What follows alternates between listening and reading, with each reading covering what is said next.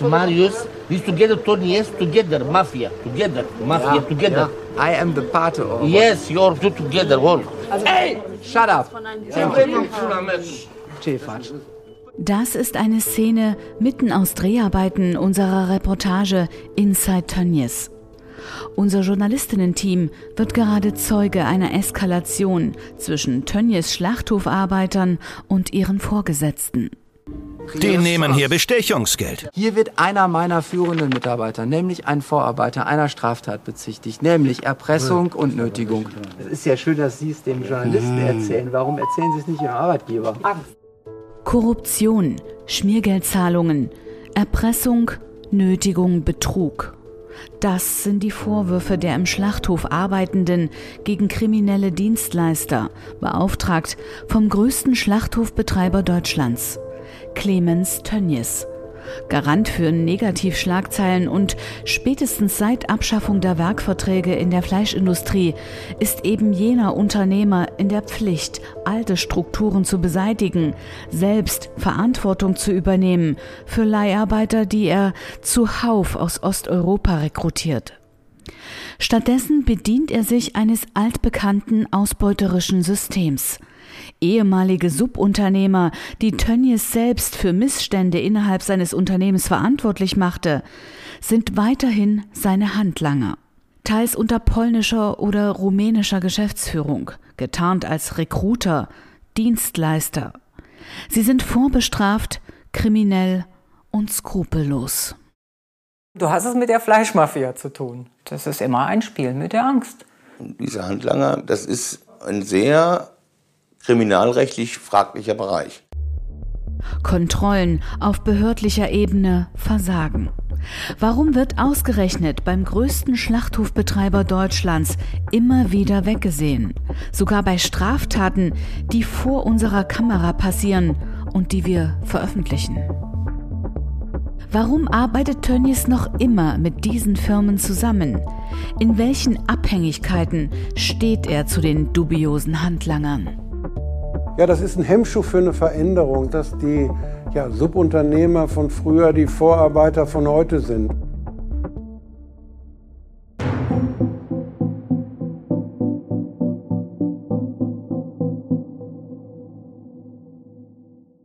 Wir werden dieser Verschleierung und dieser organisierten Verantwortungslosigkeit ein Ende setzen und in der Fleischindustrie gründlich aufräumen. Und dazu gehört erstens, dass wir den Einsatz von Werksverträgen und Leiharbeit im Kerngeschäft der Fleischindustrie, also beim Schlachten, Zerlegen und Verarbeiten, verbieten werden.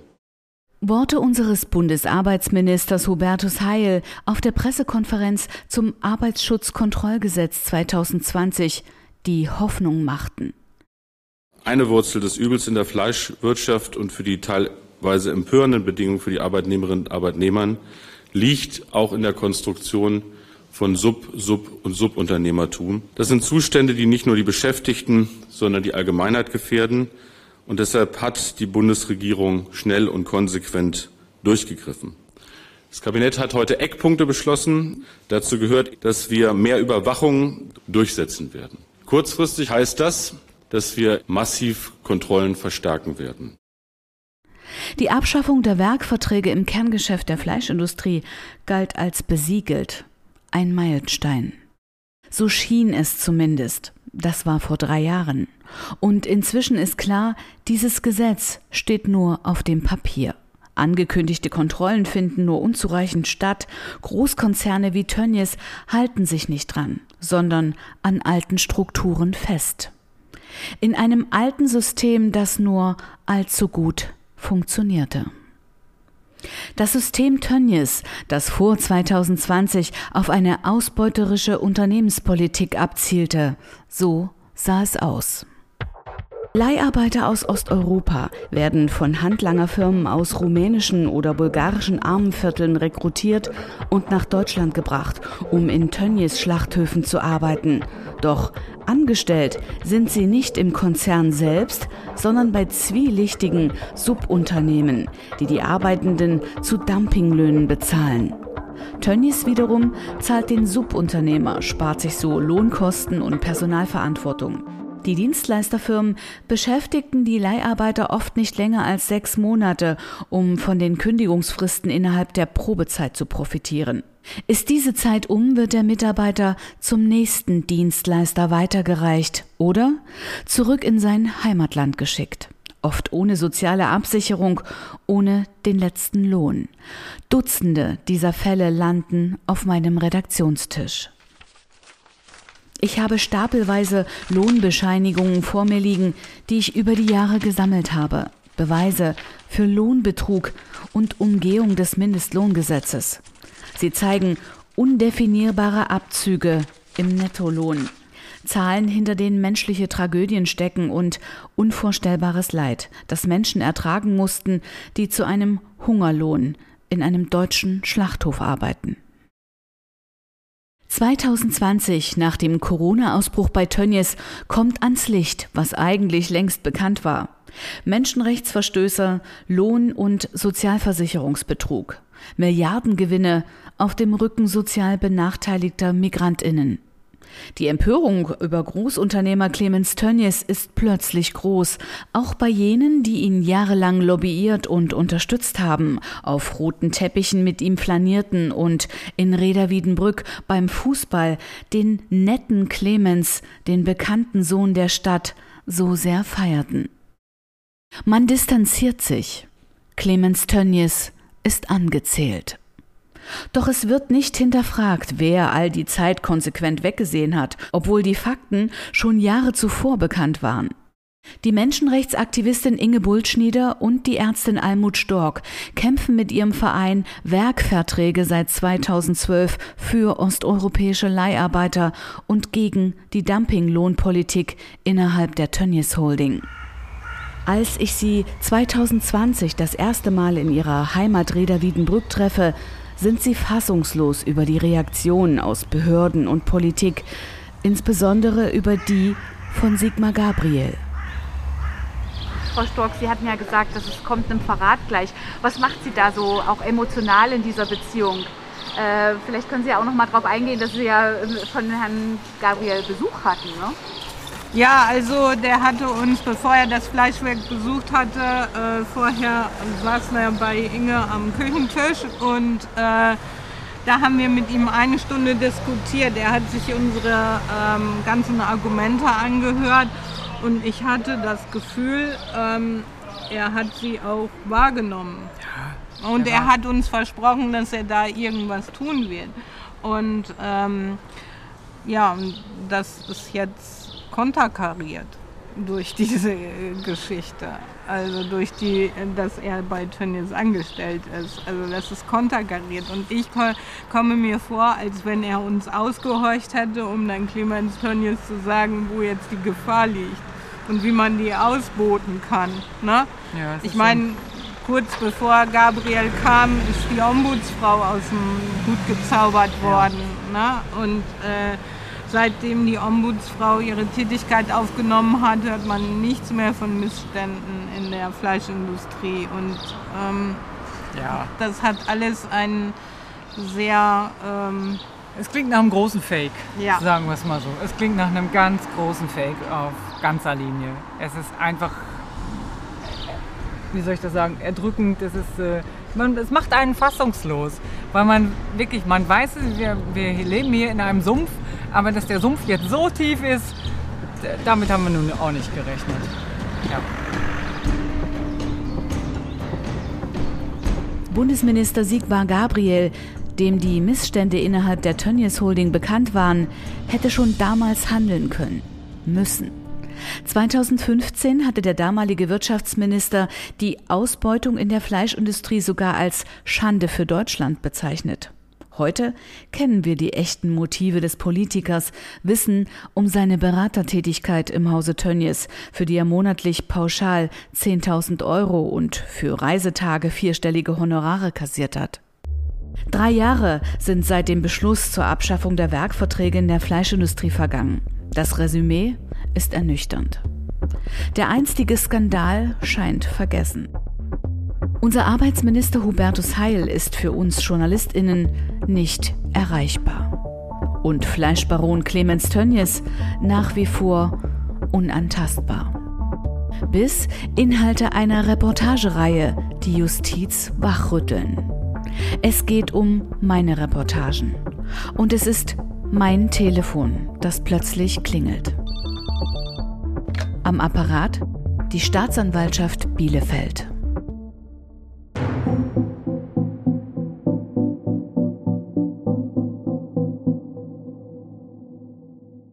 Drei Jahre Recherchearbeit habe ich in dieses Thema investiert. Es ist das wohl komplexeste überhaupt im Tönnies-Kosmos.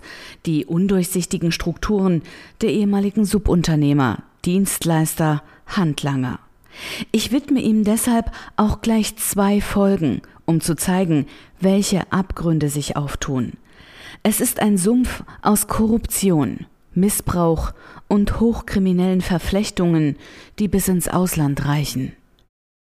Auch Mario Ivanov und Georgi Georgiev, zwei ehemalige Tönnies-Arbeiter, Vater und Sohn, waren bei einem solchen Subunternehmer angestellt, Milex. Wie sich später herausstellen wird, eine jener Firmen, die jetzt die Staatsanwaltschaft im Visier hat. Die Firma Milex gibt es heute nicht mehr, wie ich über diverse Branchenportale recherchiere. In den letzten Jahren hat sich die GmbH mehrfach umbenannt. Aus Milex wurde Camil, Flashworks, Opus Ensia, Alma Emsia. Verwirrend. Und das ist gewollt. Denn die Köpfe, die Geschäftsleitung zeigt oft die gleichen Namen. Von Milex stammen auch die Lohnabrechnungen aus der Zeit vor Abschaffung der Werkverträge. Mario und Georgi kamen nach Deutschland, weil die Wirtschaftskrise sie in Bulgarien mit ihrem eigenen Restaurant in die Insolvenz trieb. Um die Schulden abzuzahlen, heuern sie im Tönnies Schlachthof an. Mario bricht deshalb sogar sein Studium ab. Die Mutter bleibt in Bulgarien. Jahrelang wird die Familie getrennt sein. Wie Vater und Sohn uns berichten, mussten sie täglich eine Stunde früher im Schlachthof sein, um Messer zu schärfen, ohne dafür Lohn zu bekommen. Wurde das überwiesen? Nee, vor der Arbeit gehen wir alle zum Büro hier in Redenwienenbruck und da haben wir äh, im Umschlag, Umschlag. Unser, unser Geld bekommen. Heute arbeiten die beiden nicht mehr im Schlachthof. Mario studiert seit Sommer wieder in Bulgarien. Seine und auch Vater Georgis Hände sind kaputt von der harten Arbeit mit dem Messer. Georgi ist sogar arbeitsunfähig. Er engagiert sich heute für die Rechte von Schlachthofarbeitenden. Denn die Zeit dort hat ihn traumatisiert. Er berichtet von unmenschlichen Arbeitszeiten, Drill und sogar von einem körperlichen Angriff am Fließband. Ich selbst war Zeuge, wie der Vorarbeiter einen Arbeiter mit einem Batzen Fleisch geschlagen hat. Diese Erlebnisse stammen aus der Zeit vor Abschaffung der Werkverträge in der Fleischindustrie. Mit deren Verbot müsste ehemaligen Subunternehmen jegliche Geschäftsgrundlage entzogen worden sein. Sie müssten verschwinden. Doch es gibt sie immer noch. Tönnies dubiose Handlanger.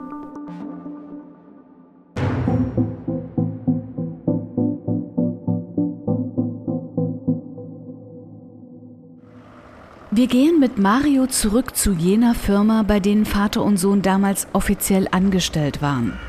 Holzstraße 4, Reda Wiedenbrück. Ein unscheinbares Einfamilienhaus im Fachwerkstil. Niemand würde vermuten, dass von hier aus eine Firma operiert, die hunderte Schlachthofarbeiter beschäftigte. Am Briefkasten entdecken wir Firmennamen, die mir auf diversen Lohnbescheinigungen aufgefallen sind. Polnische Unternehmen unter polnischer Geschäftsleitung. Sie alle haben früher ArbeiterInnen für Tönnies eingestellt und betreut. Das Büro scheint es noch zu geben. Als wir anfangen zu drehen, verlassen eilig zwei Männer das Haus. Unseretwegen? Sein Name ist und er war einer von den direkten Vorarbeitern dort in der Fabrik vor Ort. Er hat sich gekümmert, ob jeder Mitarbeiter seine Arbeit richtig macht. Also mich wundert das ja schon, dass plötzlich so eine Hektik auftaucht, dass der da jetzt plötzlich äh, um die Ecke läuft und jetzt doch noch mal mit jemandem kommt. Und hier ein Hinweis am Rande. Aus juristischen Gründen müssen wir die folgenden Dialoge, deren Situationen teils mit versteckten Kameras gedreht wurden, nachsprechen.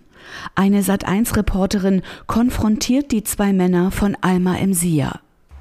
Arbeitet Milex noch für Tönnies? Ja, alle haben für Tönnies gearbeitet. Kamil und Milex haben nichts mehr zu tun, die gibt es nicht mehr. Aber was machen Sie denn dann hier in dem Büro? Die Frage sollten Sie nicht mir stellen. Warum? Fragen Sie das die Firma Tönnies Fleisch. Tönnies Fleisch? Was haben Sie denn noch mit Tönnies zu tun? Weil die Mitarbeiter jetzt alle direkt bei Tönnies arbeiten.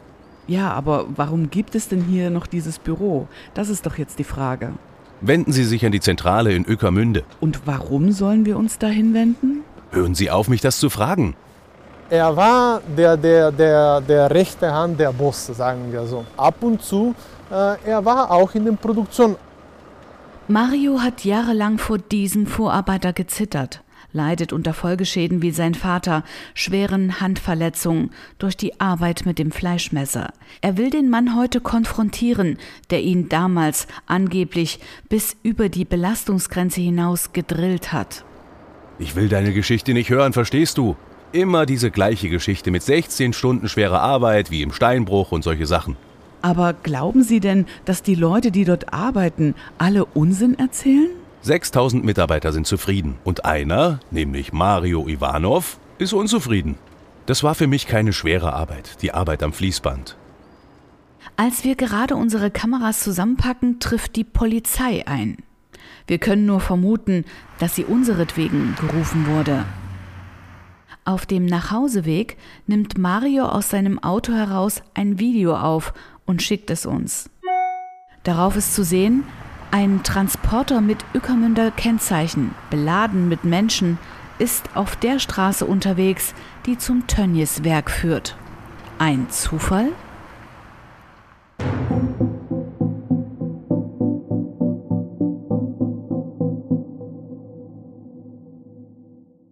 Meine Kolleginnen und ich entscheiden uns für eine Observation. Das klingt ein bisschen wie in einem schlechten Krimi. Tatsächlich, aber es ist oft langweilig, weil stundenlang gar nichts passiert. Geduld, Ausdauer und vor allem wachsame Augen sind dabei gefragt. Nur ein Moment der Unachtsamkeit und alles war umsonst.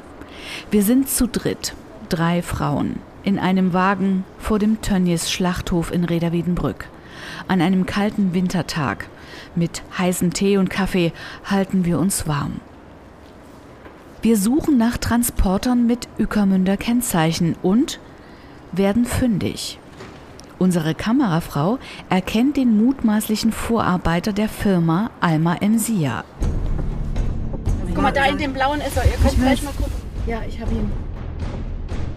Es ist genau der Mann, der gerade noch uns gegenüber behauptet hat, dass die Firma geschlossen sei und der Betrieb ruht. Der behauptet hat, die Transporter würden nicht zu ihm gehören. Wir folgen dem Wagen. Er biegt tatsächlich in die uns bekannte Straße ein, Holzstraße 4. Wir erkennen das Einfamilienhaus. Dort waren wir schon. Es ist der Sitz der ehemaligen Tönnies Subfirma Milex, heute Alma im Sia. Aha, okay, da stehen sie alle. Und vor allen Dingen, ähm, er hat dann behauptet, er hätte gar keine Geschäftsbeziehung mehr mit Tönnies, sondern ich sehe zwei weitere Fahrzeuge. Der Transporter, diesmal voll beladen mit Männern, vermutlich Schlachthofarbeitern, verlässt den kleinen Hof des Einfamilienhauses. Wir folgen dem Wagen. Und es passiert etwas Merkwürdiges. Der Wagen dreht eine Showrunde durchs Viertel und kehrt plötzlich wieder um. Kira, der testet uns jetzt. Das ist ein Test. Ob wir den verfolgen, das ist doch logisch.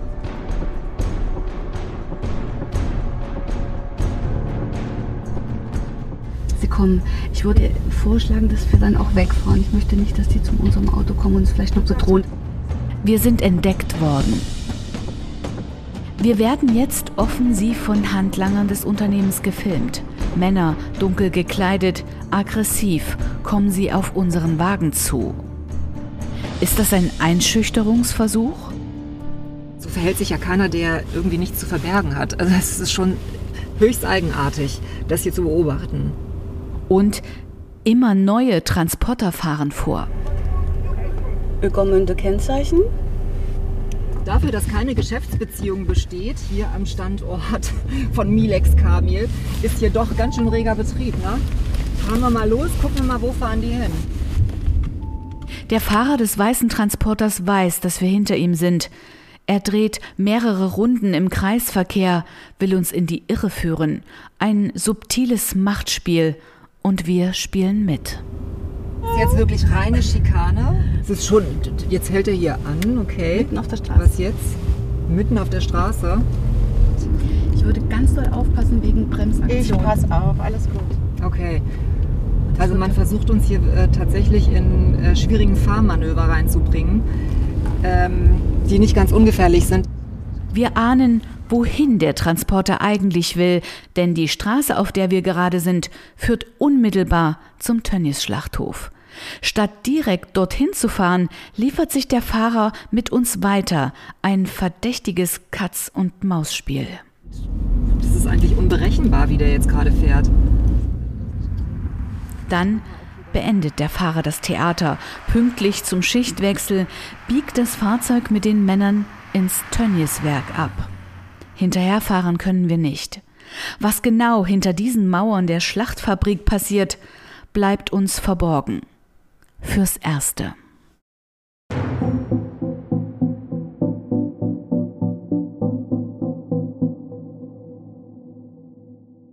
Herzebrock im Kreis Gütersloh. Hier steht eine alte Backsteinvilla, die während meiner Recherchen eine ganz wichtige Rolle spielt. Ich bin 2020 das erste Mal in diesem Haus. Es gehört der Tönnies Immobilien Services GmbH. Die Zustände in diesem Haus sind katastrophal. Osteuropäische Arbeiter, eingefärcht in drei- und vierbettzimmern, feuchte, verschimmelte Wände, Kakerlaken, Bettwanzen. Den Menschen, die hier leben, steht die Verzweiflung ins Gesicht geschrieben. Es ist mit Abstand die menschenunwürdigste Unterkunft, die ich in drei Jahren meiner Undercover-Arbeit zu Gesicht bekomme. Katja Antonova, eine ehemalige Tönnies Schlachthofarbeiterin, machte mich auf die Missstände im Haus aufmerksam und bringt mich zunächst als Besucherin dort rein. Sie stellt mich als gute Freundin vor, denn die Bewohner haben Angst, mit Journalistinnen zu sprechen, fürchten, ihren Job zu verlieren. Ihren Job bei Tönnies. Ich bin heute zu Kaffee und Kuchen eingeladen in einer Küche, die exakt so auch in einem bulgarischen Armenviertel stehen könnte, nur sind wir hier in Deutschland. Ein älterer Mann, ich nenne ihn Boyko, hat eine Tiefkühltorte aus dem Aldi besorgt, extra für mich und meinen Kameramann Ole. Wir outen uns als Journalisten, als ich spüre, dass der Mann mir vertraut. Während ich mit Boyko spreche, macht Ole Aufnahmen von den schimmligen Wänden. Es riecht muffig, es ist kalt und dunkel. Boyko spricht kein Deutsch, Katja übersetzt. Und er macht mir ein Kompliment, das aber traurigerweise die Situation der bulgarischen ArbeiterInnen treffend beschreibt. Boyko sagt, er wäre nun schon seit fünf Jahren hier in Deutschland und ich sei die erste Deutsche, die an seinem Tisch sitzt und mit ihm einen Kaffee trinken möchte. Tönnies SchlachthofarbeiterInnen. Sie werden nach Deutschland geholt, um hier in einem Job zu arbeiten, den ein Deutscher zu Mindestlohnbedingungen niemals machen würde. Sie sorgen dafür, dass Fleisch auf unseren Tellern landet. Und genau diese Menschen werden nicht integriert. Sie sind nicht Teil dieser Gesellschaft. Und wenn ich eines nach drei Jahren intensiver Recherche mit Gewissheit behaupten kann, das scheint auch nicht gewollt. Wären sie hier gewollt, würde man wohl kaum Osteuropäer aus armen Vierteln rekrutieren, die schon in ihrem eigenen Land Ausgestoßene sind. Sinti und Roma, die aus den Ghettos rund um Bukarest stammen, teilweise nicht einmal eine Ausbildung haben. Es scheint auch nicht gewollt, dass sie Inhalte ihres Arbeitsvertrages kennen, denn sonst würde man sie in deren Muttersprache aushändigen. Ein Unternehmen wie Tönnies, das tausende ausländische Arbeitskräfte beschäftigt, Milliardengewinne einfährt, ist nicht in der Lage, Arbeitsverträge auf Bulgarisch oder Rumänisch zu verfassen? Schwer vorstellbar. Die Tönnies Holding gibt hier selbst Nachlässigkeiten zu. Geändert hat sich daran trotzdem nichts. Denn egal, wann wir stichprobenartig an Türen klingeln, mit Hilfe von Gewerkschaftern, Caritas oder der fairen Mobilität uns Dokumente aushändigen lassen, alle, ausnahmslos alle Arbeitsverträge waren in deutscher Sprache verfasst. Aber zurück zu den Bewohnern des Backsteinhauses. Auch hier sind die Arbeitsverträge auf Deutsch. Niemand hier spricht Deutsch. Niemand hier hat Geld für einen Übersetzer übrig. Alle circa 20 männlichen Bewohner haben blind unterschrieben, ohne zu wissen, worauf sie sich einlassen. Wer aus der Reihe tanzt, fliegt raus. Wer mit Fremden spricht, wird bestraft. So haben wir es erlebt. Und wir werden es jetzt gleich wieder erleben. Als Reporterinnen gerade Arbeitsverträge der Bewohner sichten und die Zustände in dem Haus filmen, kommen Männer vorgefahren. Wir bemerken, wie angespannt die Situation unter den Bewohnern plötzlich wird. Es herrscht pure Angst. Eines der Fahrzeuge, die unten vorfahren, kennen wir bereits. Weißer Transporter, Ökermünder Kennzeichen. Alma Ensia. Offenbar sind unsere Reporterinnen verraten worden. Die Tönnies-Handlanger sollen uns an den Dreharbeiten hindern. Man muss Besucher anmelden. Wieso muss man denn Besucher anmelden? Ja, was soll das denn hier mit der Kamera? Ihr habt Aufnahmen gemacht. Dann hole ich jetzt die Polizei, das geht nicht.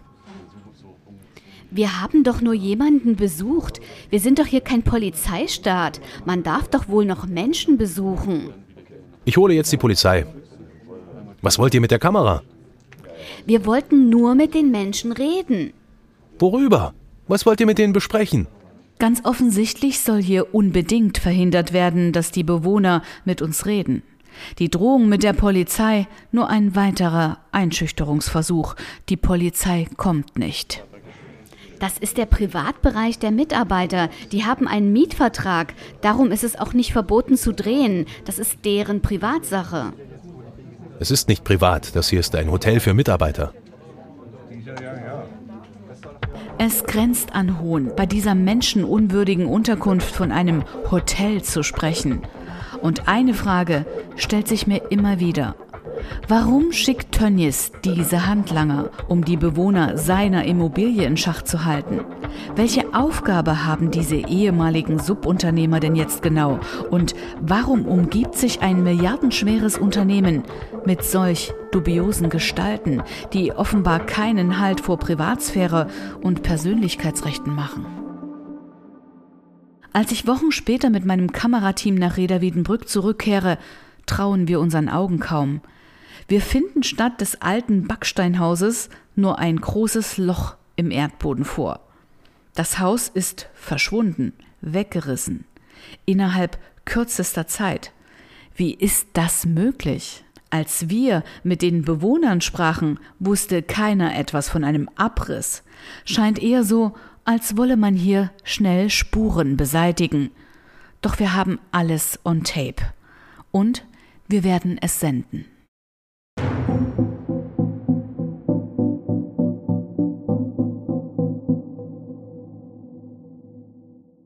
Die Bewohner des Hauses sind für uns nicht mehr erreichbar. Wir wissen nicht, wohin sie gebracht wurden. Wir sehen keinen von ihnen wieder.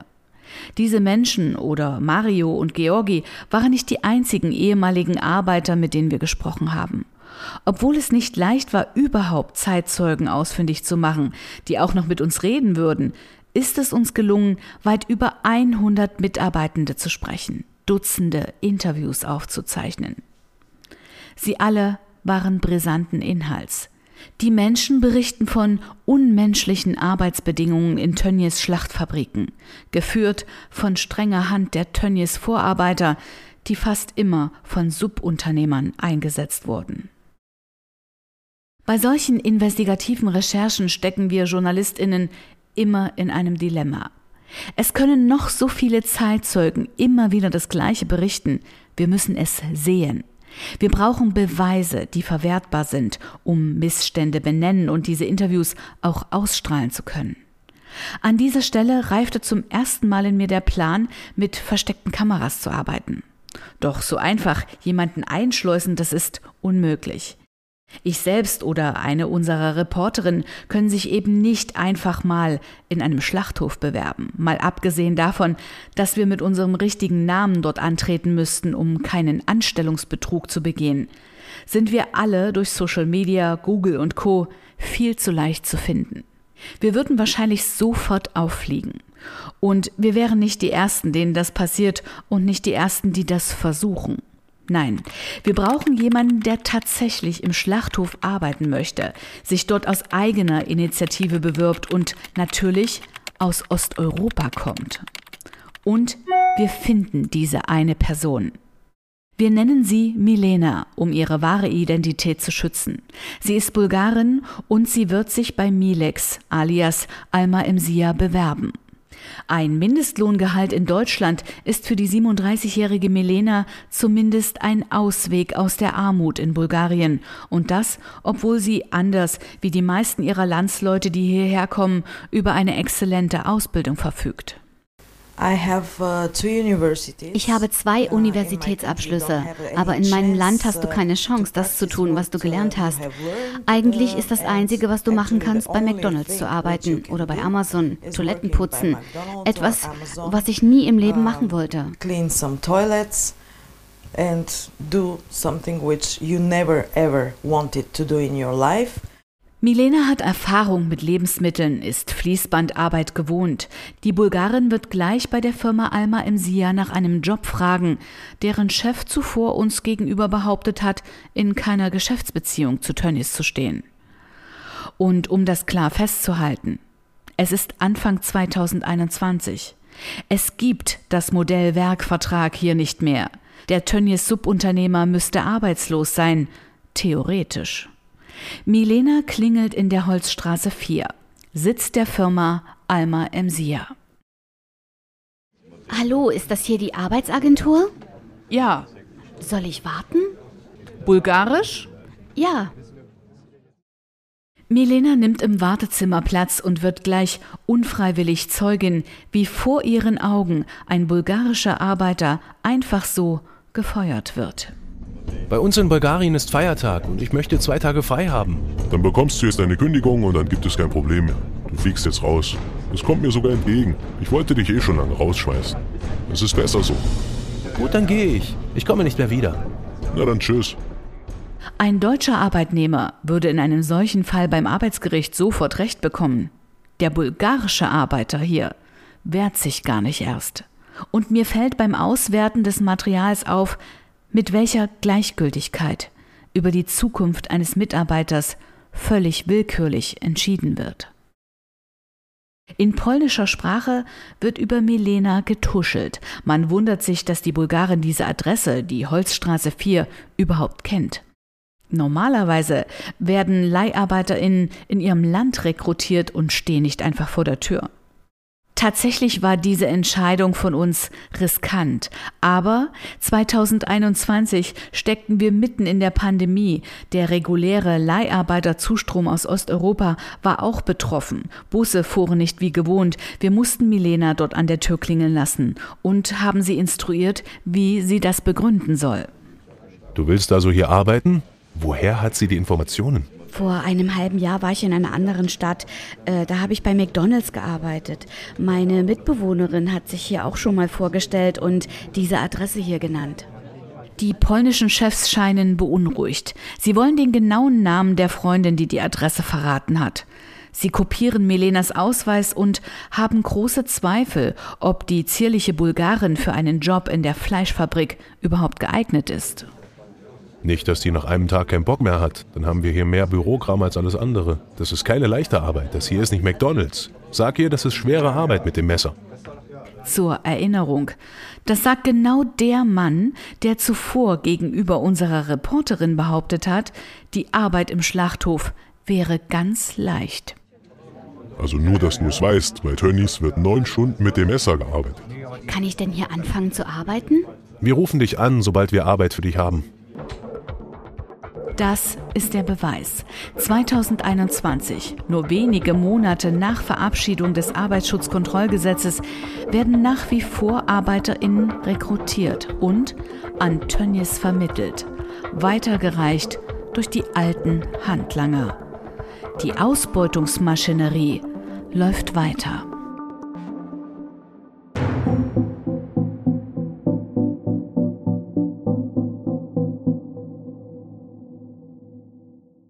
Noch einmal prüfe ich alte Lohnbescheinigungen und Verträge, die mir ehemalige Arbeiterinnen und Gewerkschafterinnen zur Verfügung gestellt haben. Ich habe euch schon von der Masche erzählt, wie Subunternehmer vor Abschaffung der Werkverträge Schlupflöcher im deutschen Arbeitsrecht ausnutzten. Alle sechs Monate bekamen die Arbeiter neue Verträge. Dabei wechselten aber nur die Namen der Arbeitgeber. So umgingen Subfirmen die gesetzlichen Kündigungsfristen. Nach sechs Monaten endete die Probezeit, erst dann greift der Kündigungsschutz. Und ich entdecke, dass sogar innerhalb eines Dachunternehmens die Mitarbeiter weitergereicht wurden. Wer da nicht mitmachte, musste gehen. Der schnelle Rauswurf wird auch heute weiter praktiziert, wie es die Bewerberin Milena gerade selbst erlebt hat. Kündigen darf nur der Arbeitgeber. Tönnies. Dass ein Handlanger plötzlich Arbeitgeberpflichten übernimmt, ist ein klarer Verstoß gegen geltendes Arbeitsrecht.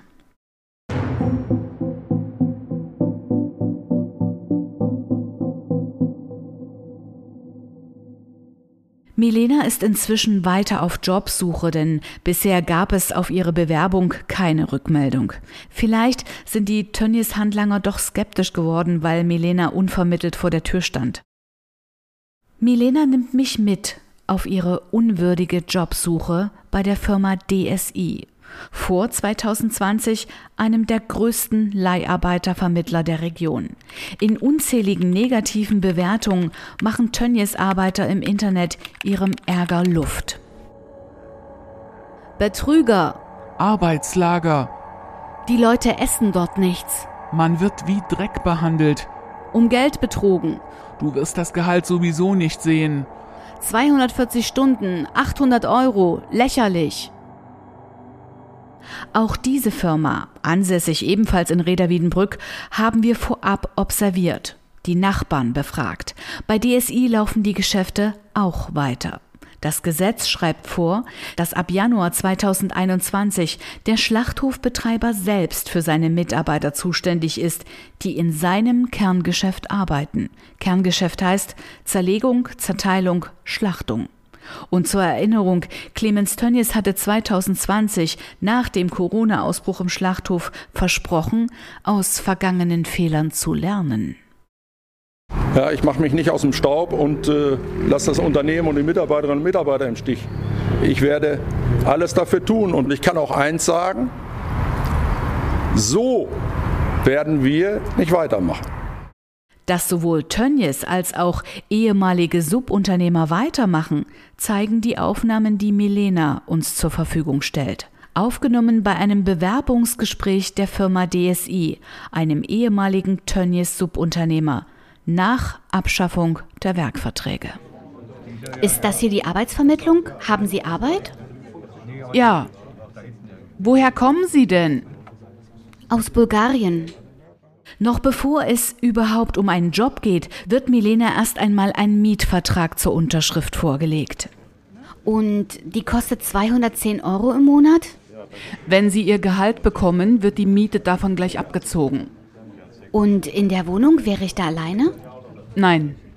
Mit wem bin ich denn in einer Wohnung? Auch Männer? Bulgarinnen, Rumäninnen, Polinnen. Ähm, und für mich ein Zimmer ist das ein Haus und habe ich ein Zimmer für mich alleine? Nein.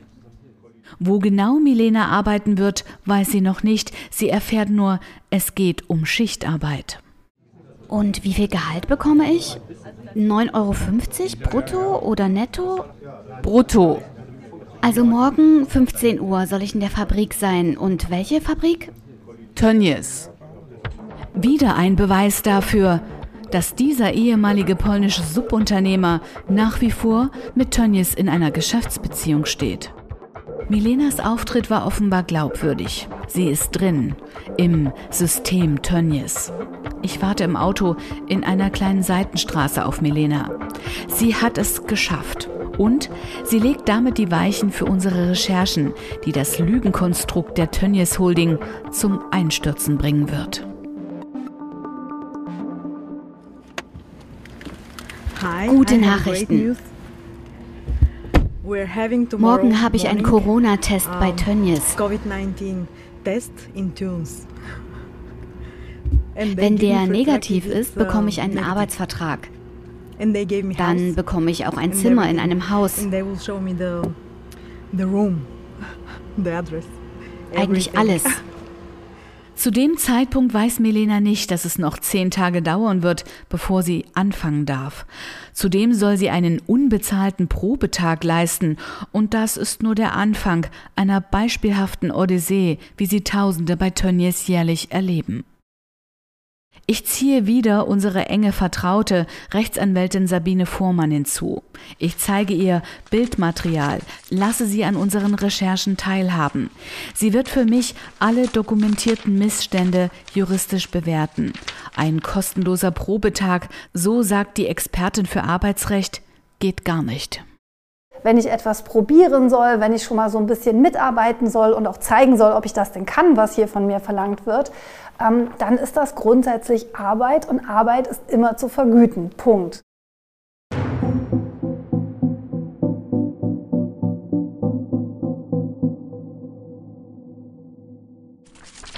Nach etwas einer Woche erhält Milena ihren Arbeitsvertrag.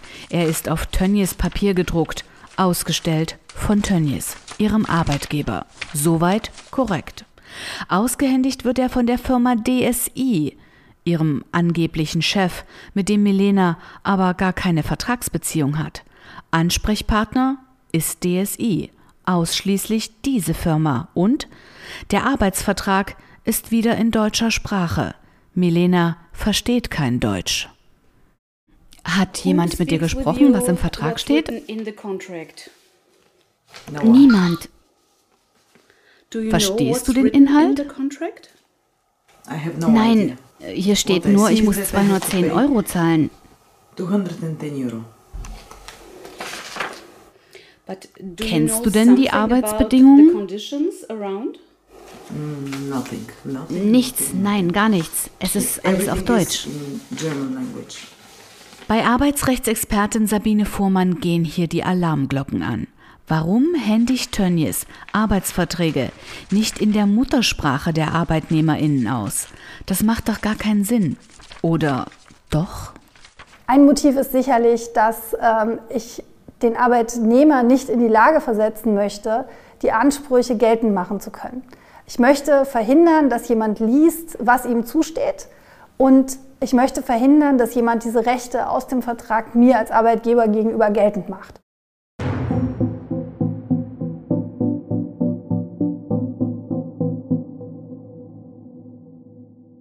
Den unbezahlten Probetag absolviert Milena. Wir entscheiden, dass sie an diesem Tag noch keine versteckte Kamera trägt. Zu gefährlich.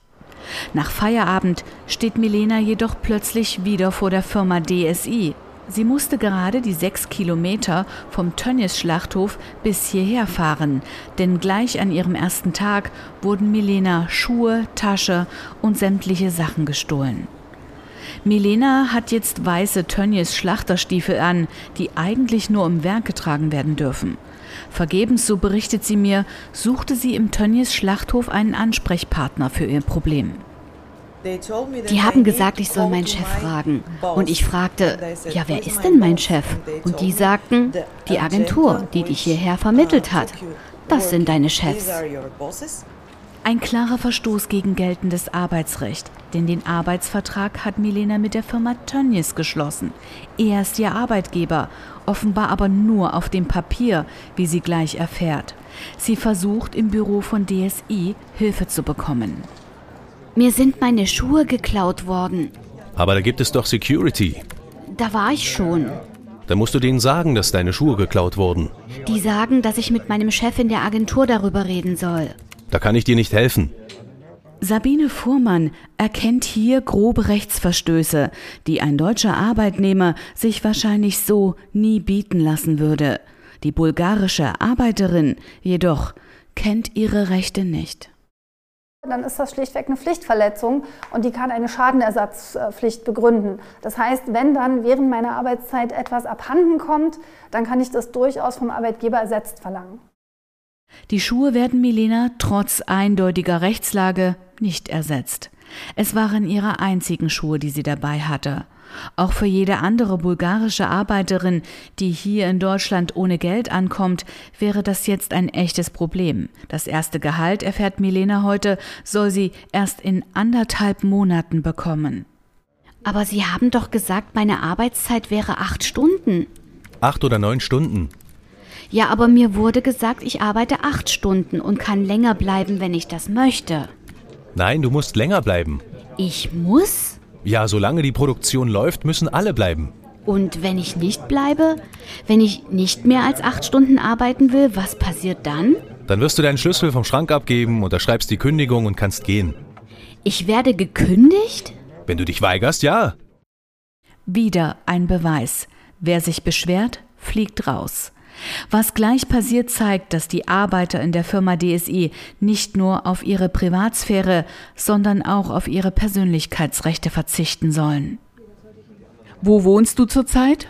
Jetzt bin ich noch bei einer Freundin, aber heute gehe ich in das Apartment. So geht das aber nicht. So, so geht das nicht. Wieso?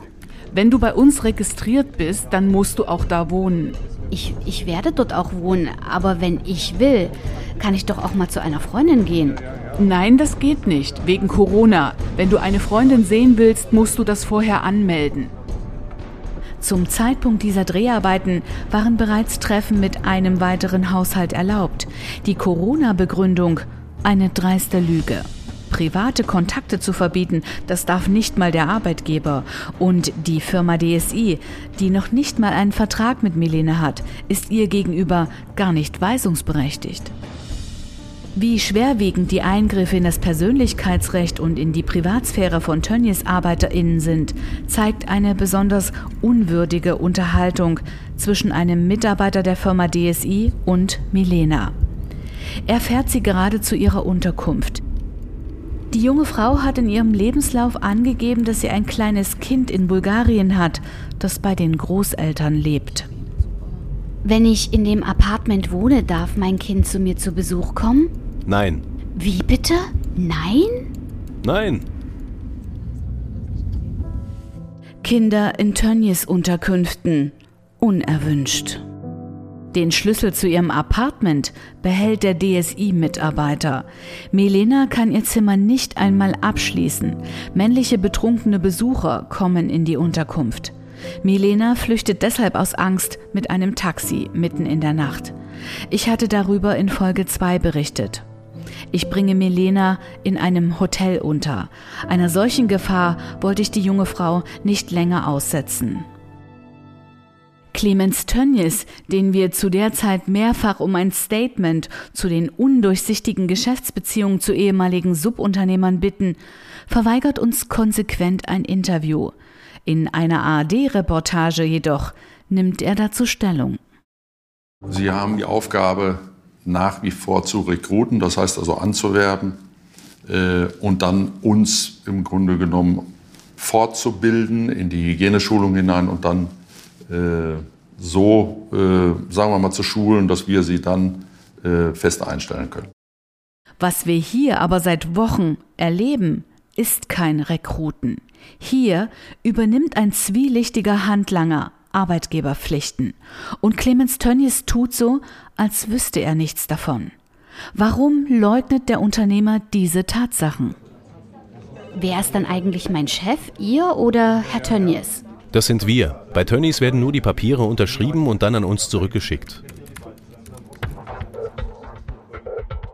Und nochmal, laut Vertrag ist Tönnies Milenas Vorgesetzter. Es gibt keine vertragliche Vereinbarung zwischen ihr und der Firma DSI. Ein klarer Beweis, dass weiterhin Handlangerfirmen Arbeitgeberpflichten ausführen. 2021. In Reda Wiedenbrück ist also alles beim Alten.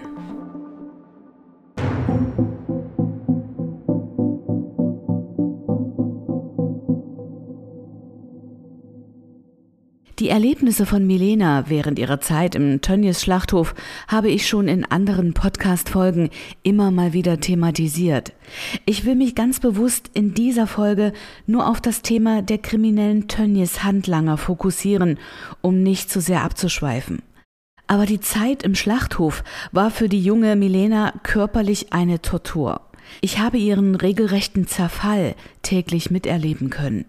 Ich habe sie jeden Tag abgeholt und jeden Tag wirkte sie erschöpfter und kraftloser. Oh. Oh, das waren die schlimmsten Tage meines Lebens. Oh mein Gott. Ich habe überall Schmerzen. Die Arbeit ist vergleichbar mit einer Fahrt in einem Schnellzug. Und es fühlt sich so an, als würde man bei voller Fahrt rausspringen müssen. Oh.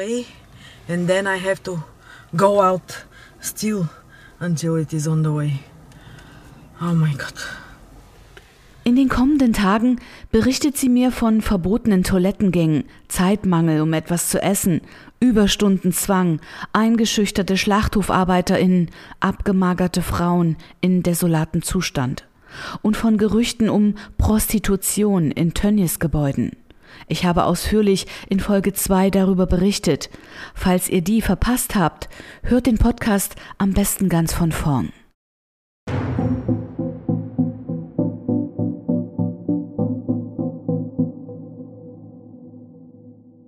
Für Milena ist es Tag 4 als Tönnies Arbeiterin.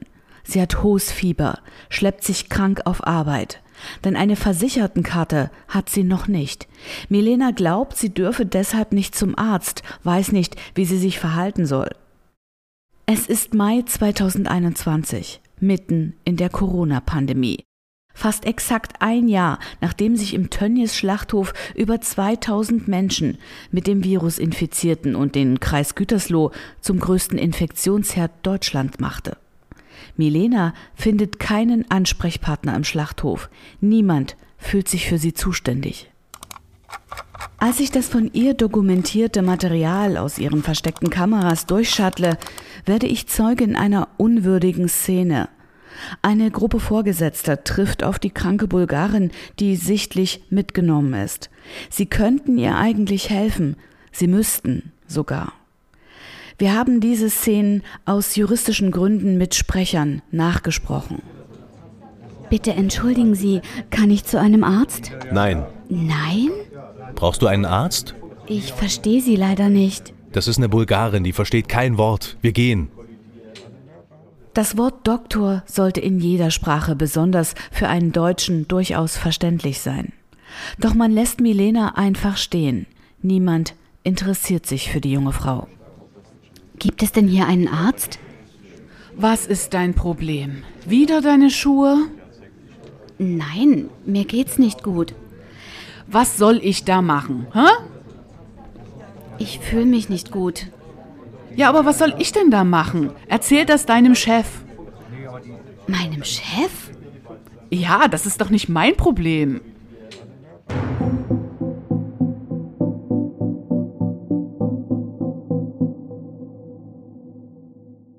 Ein Tönnies Verantwortlicher wird das später dementieren. Doch wir liefern den Beweis.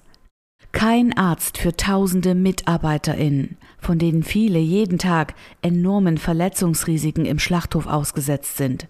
Kein Arzt für die SchlachthofarbeiterInnen, die im Kerngeschäft bei Tönnies arbeiten. Notfalleinsätze sind bei Tönnies Alltag, weiß auch die ehemalige Notärztin Almut Stork, die ich während meiner Recherchen in Reda Wiedenbrück immer wieder treffe. Sie berichtet von abgetrennten Gliedmaßen, Menschen, die zehn Stunden im Blut stehen und sich danach mit Alkohol betäuben und von einem Selbstmord. Der Fall in der Besenkammer war also ein Selbstmord. Da hatte sich ein Arbeiter äh, an einem Elektrokabel erhängt aber dieser Arbeiter, da wusste keiner, wer das war. Der hatte einen Kittel an mit einem Namen drauf, aber das ähm, stimmte nicht mit der Person überein. Also keiner kannte den und keiner hatte den vermisst. Also der war da schon zwei Tage in der Besenkammer. Ne? Erschüttert hat mich der Umgang mit den Menschen dort und dass die Menschen überhaupt gar kein keine Menschen waren. Die waren Arbeitstiere, würde ich mal sagen, oder Arbeit. Es waren einfach nur Nummern, Zahlen, die wurden, werden einfach nicht gewürdigt. Und egal wer da sitzt, also wenn, wenn der dann nicht mehr taugt, dann kommt der nächste. Wir sind Wegwerfmenschen. Während der insgesamt zwei Wochen bei Tönnies, davon fünf Tagen im Werk, hat die Bulgarin Milena hautnah miterlebt, wie es sich anfühlt, ein Wegwerfmensch zu sein. Wie sie herumgereicht wird und sich am Ende niemand für sie verantwortlich fühlt. Sie wird deshalb heute kündigen. Nicht bei Tönnies, ihrem eigentlichen Arbeitgeber, sondern der von Tönnies beauftragten Handlangerfirma DSI. So verlangt man es von ihr. Milena wird gesagt, sie müsse jetzt sofort aus dem Apartment ausziehen. Laut Mietvertrag wäre sie allerdings verpflichtet, die volle Miete für drei Monate zu zahlen. Verrechnet mit ihrem Gehalt würde sie nun der Firma Tönnies sogar noch Geld schulden. Ich kann als Arbeitgeber dann nicht einfach einseitig was zurückhalten und an den Vermieter auszahlen, weil ja gar nicht klar ist, ob dieser Anspruch wirklich besteht oder nicht. Wenn Vermieter und, ähm, äh, und Arbeitgeber die gleiche Person sind, ähm, ist das trotzdem kein Selbstbedienungsladen. Sagt Arbeitsrechtsexpertin Sabine Fuhrmann. Und Clemens Tönnies?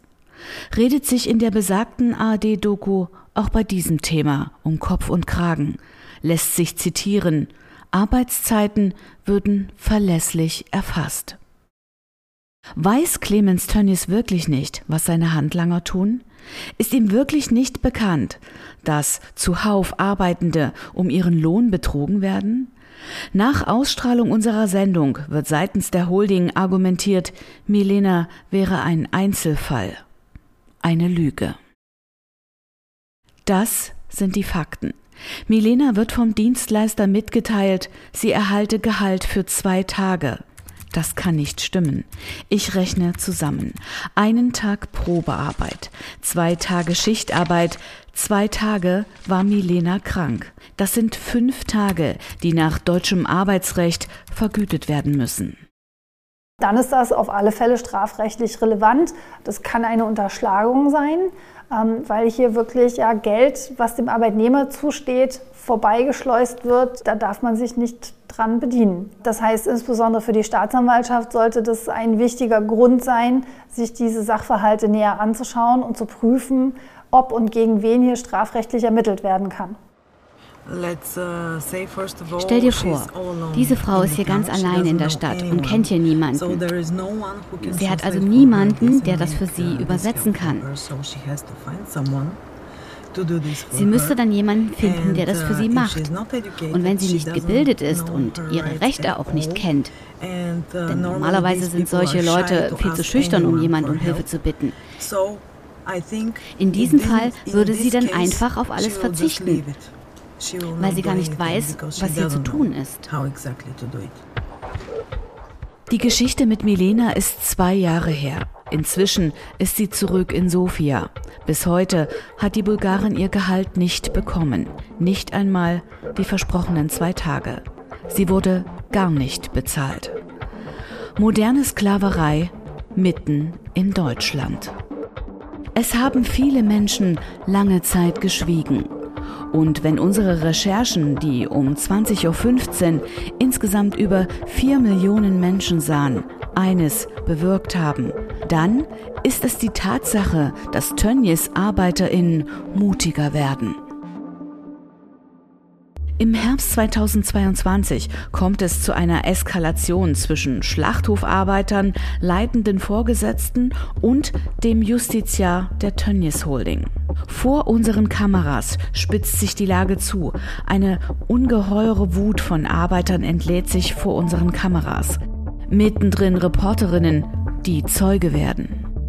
Marius is together, Tony is together, mafia, together, mafia, yeah, together. Yeah. I am the part of. Yes, you're two together. Hey! Shut up. Die Hintergründe dieser bizarren Situation erzähle ich euch in der nächsten Folge. Nur so viel vorweg. Die Staatsanwaltschaft ermittelt Und ein Kronzeuge taucht auf, der einen ehemaligen Subunternehmer und auch die Tönnies Holding selbst schwer belastet. Nach Ausstrahlung unserer Sendung erhält er Morddrohungen. Du hast es mit der Fleischmafia zu tun. Das ist immer ein Spiel mit der Angst.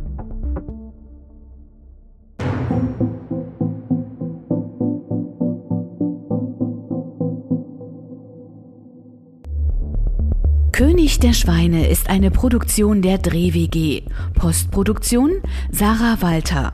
Musik Andreas Meuscher und Philipp Kümpel. Coverdesigns Moritz Müller sowie Claudia Richard und Dimo Gogutschko. Mein Name ist Jana Bernhardt. Ich bin eure Host. Besonderen Dank an Inge Bultschnieder, Almut Stork, Volker Brüggenjürgen, Katja Antonova, Mario Ivanov und Georgi Georgiev. Allen voran jene Zeitzeugen und Tönnies ArbeiterInnen, die den Mut hatten und noch immer haben, mit mir über ihre Erlebnisse zu sprechen. Mit Unterstützung von Sat1, 7-One Audio, Strafrechtsexperte Leon Kruse von Schwenn und Kruse, Sabine Fuhrmann von Spirit Legal sowie Verena Heisch von Kronemeyer Heisch Rechtsanwältinnen.